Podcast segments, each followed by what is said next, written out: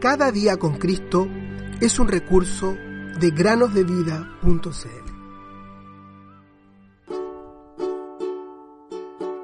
Corramos con paciencia la carrera que tenemos por delante, puesto los ojos en Jesús. Hebreos 12.1. Hola queridos niños, muy buenos días, bienvenidos a otro día más para meditar. Amen a sus enemigos y oren por los que les persiguen, de modo que sean hijos de su Padre que está en los cielos, porque Él hace salir su sol sobre malos y buenos, y hace llover sobre justos e injustos. Porque si aman a los que les aman, ¿qué recompensa tendrán?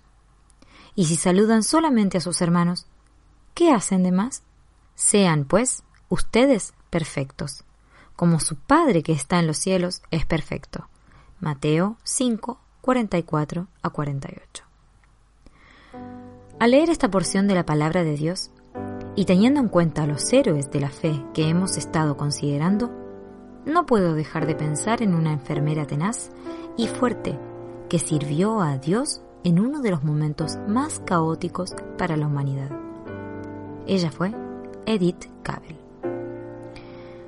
Niños y niñas, hoy en día vivimos tiempos en los que la fortaleza y la tenacidad se confunden con el odio y el rencor.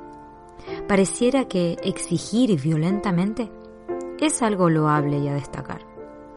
Sin embargo, la Biblia nos enseña que la verdadera tenacidad se halla en amar al prójimo como a sí mismo, y eso fue lo que hizo esta sierva de Dios.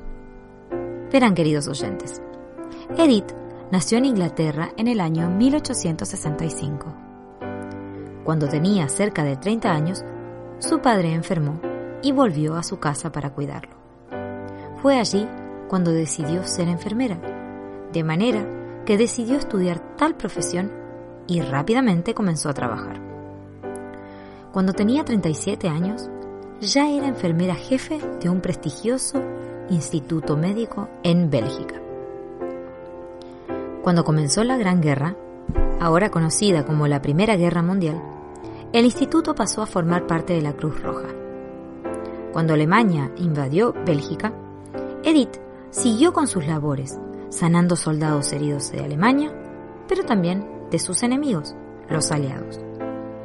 De hecho, ayudó a muchos soldados aliados a escapar a Países Bajos, que era un país neutral en la guerra. Ella no hacía distinción con respecto a quién ayudar y salvó muchísimas vidas. De hecho, se dice que ayudó y salvó a más de 200 soldados aliados y a un buen número de soldados alemanes. Para ella, no había enemigos. Todos eran su prójimo y debía amarlos, tal como su Señor y Salvador amó a todos los hombres. Sin embargo, en el año 1915, un espía dio aviso a las fuerzas alemanas de lo que Edith estaba haciendo y fue detenida como prisionera de guerra con cargos de alta traición. Ella, en lugar de mentir, dijo toda la verdad de lo que había hecho, pues si bien había roto las leyes de la guerra, había guardado el mandamiento de Dios de amar al prójimo. El castigo por la alta traición era la muerte.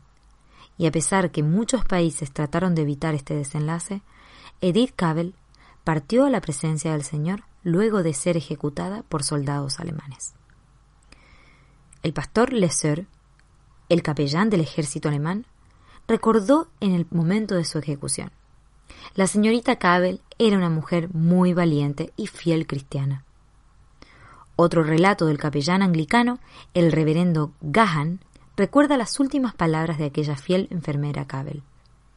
No tengo miedo ni retroceso. He visto la muerte con alta frecuencia que no me resulta extraño ni me asusta.